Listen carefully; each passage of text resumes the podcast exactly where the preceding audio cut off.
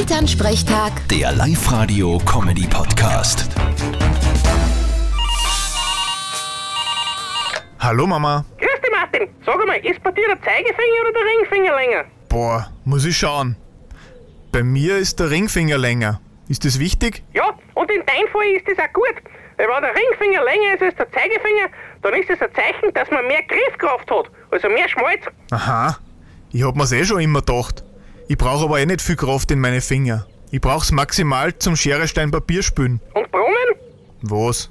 Der spielt sich mit Brunnen nicht. Was soll denn das sein? Na, Brunnen schlagt Schere und Stein. Das habe ich überhaupt noch nie gehört. Wir spülen maximal Schere, Stein, Papier, Echse, Spock. Und wie geht das? Ganz einfach.